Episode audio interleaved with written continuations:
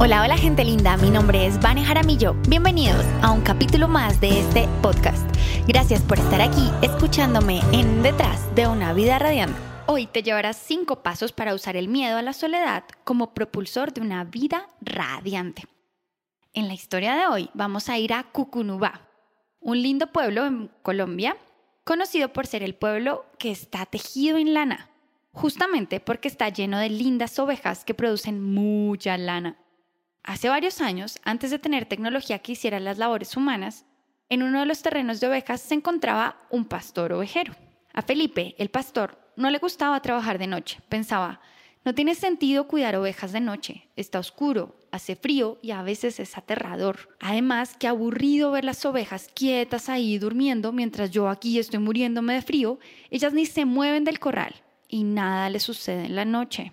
De repente, un sonido melodioso lo sacó de sus repetitivos y recurrentes pensamientos. Era el canto del ruiseñor. Y entonces Felipe recordó a su abuela diciendo, cuenta la leyenda, que cuando Dios le dio los colores a las aves, el ruiseñor llegó tarde y a Dios solo le quedaba una gotita de pintura dorada y le dijo, lamentablemente no me ha quedado más color para ti, pero tengo algo mucho más bello para darte. Abre tu piquito. Y después de eso le salió el canto más hermoso que un pajarito pueda tener. Se sonreía Felipe recordando a su abuelo y esa linda historia. Pensaba, bueno, después de todo no es tan malo cuidar a las ovejas de noche. Al menos viene este ruiseñor con una canción melodiosa, con trinos y gorjeos, me recuerda todas las cosas buenas y maravillosas de la vida.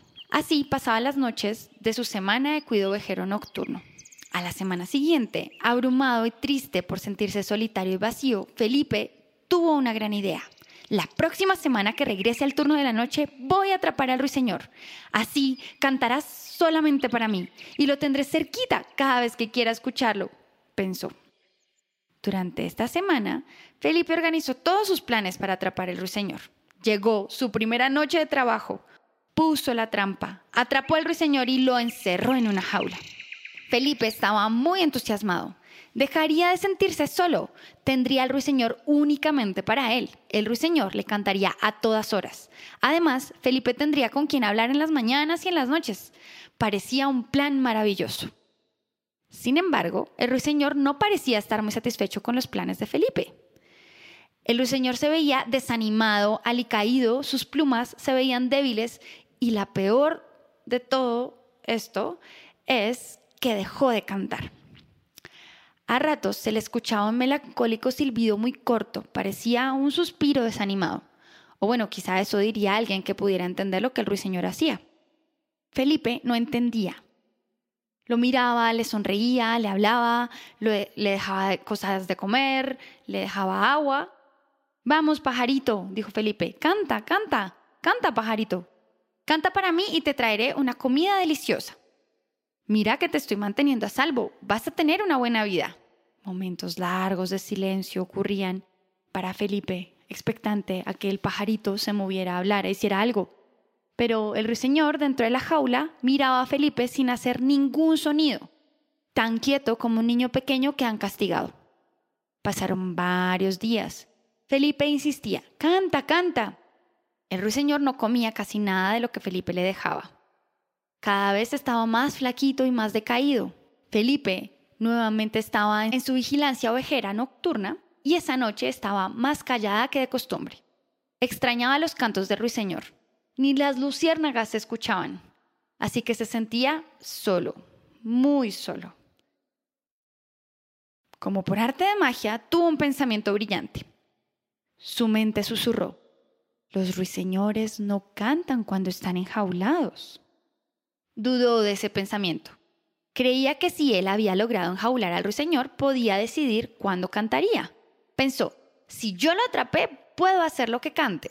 Ahora es mi prisionero, y si no canta, mmm, pues lo cocino y me lo como. Era tal su desesperación por sentirse solo que no podía considerar la idea de quedarse sin el pajarito. Pasaron un par de días más y el ruiseñor no mostraba mejoría. No cantaba, no comía, Felipe, con mucho dolor, porque su miedo a estar solo sobrepasaba su compasión y bondad hacia ese otro ser vivo. Con los ojos encharcados y una profunda tristeza, abrió la jaula, acercándolo a la ventana y lo dejó ir. El ruiseñor abrió sus alas, le tomó un par de intentos de agarrar altura y luego, ya desde la copa de un árbol cercano, empezó a trinar de nuevo. Felipe lo escuchó de lejos cantar y estalló en llanto inconsolable. Lo extraño. ¿Por qué no quiso cantar mientras estaba conmigo? Le ofrecí lo mejor aún así. No quiso hacerme feliz con sus cantos. Porque si canta allá afuera, ¿por qué no lo hace aquí conmigo? ¿Qué hice tan mal? Me esforcé. Di lo mejor de mí. Y seguía y seguía lloriqueando y lamentándose. Se acercaba la noche. Felipe debía regresar a cuidar el rebaño de ovejas. Esa noche sentía su soledad y su tristeza. No podía dejar de escuchar sonidos de aves por todos lados y recordar su ruiseñor. No lograba sacarse su recuerdo de la cabeza y cada vez se sentía más solo. Pero como cada día trae su afán y Felipe debía seguir con su vida, empezó poco a poco a soltar su dolor. Se dio cuenta que los pájaros se escuchan mejor en el campo, al aire libre. Luego, poco a poco disfrutaba de los momentos de silencio y quietud en su casa. Empezó a realizar actividades manuales y pintaba aves que veía por su ventana o que veía mientras cuidaba a las ovejas. Poco a poco fue descubriendo que estar solo había sido una imaginación, un pensamiento repetitivo que lo atormentaba y que así como había decidido aferrarse a que necesitaba compañía, también podía aferrarse a la idea de que jamás estaría solo porque el aire le acariciaba el rostro, el sol calentaba su cuerpo y manos. Las estrellas y la luna iluminaban muchas de sus noches. Respiraba, estaba vivo. Entre más y más disfrutaba el tiempo consigo mismo, descubría lo lleno de amor, compasión y felicidad estaba. Déjame preguntarte, ¿alguna vez te has aferrado a algo o a alguien por miedo a estar solo? ¿O quizá la angustia por perder ese ser querido no te deja pensar en ti?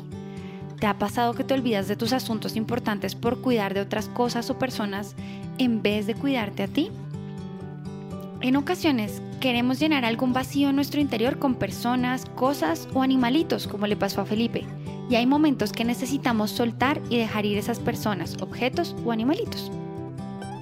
El asunto es la soledad que surge después de, ¿cierto?